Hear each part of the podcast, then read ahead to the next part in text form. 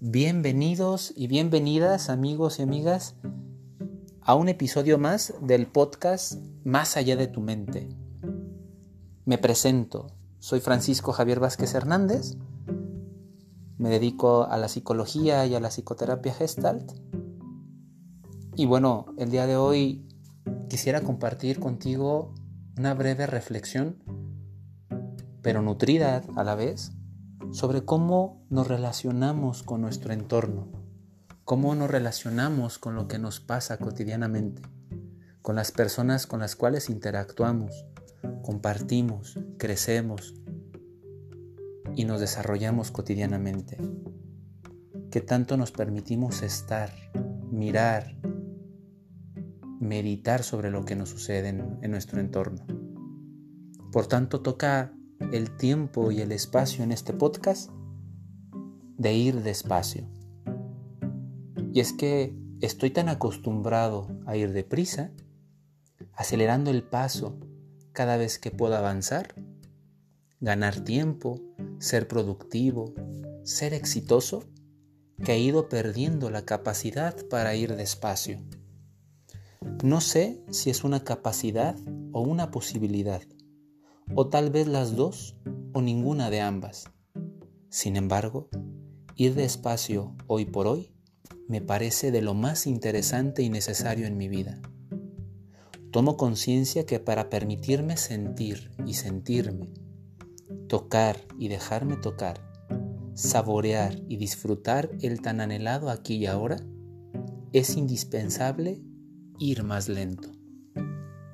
Alguna vez leí que ir lento en un mundo que me invita a vivirme acelerado es un acto revolucionario. Creo que tiene razón esa frase, pero ¿cómo ir lento cuando hay tiempo establecido para todo?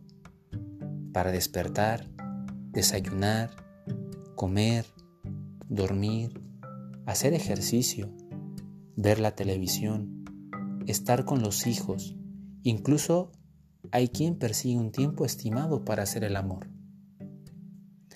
Te propongo algo, amigo y amiga. La próxima vez que te invada la angustia porque el tiempo está corriendo y no has terminado tal o cual actividad, o no estés siendo tan productivo como la sociedad te está exigiendo ser, lo que signifique eso, tómate un respiro.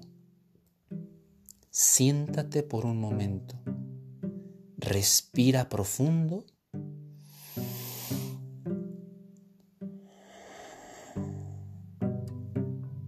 Y hazte la siguiente pregunta. ¿Cuál es la actitud con la que estoy enfrentando esta situación o tarea?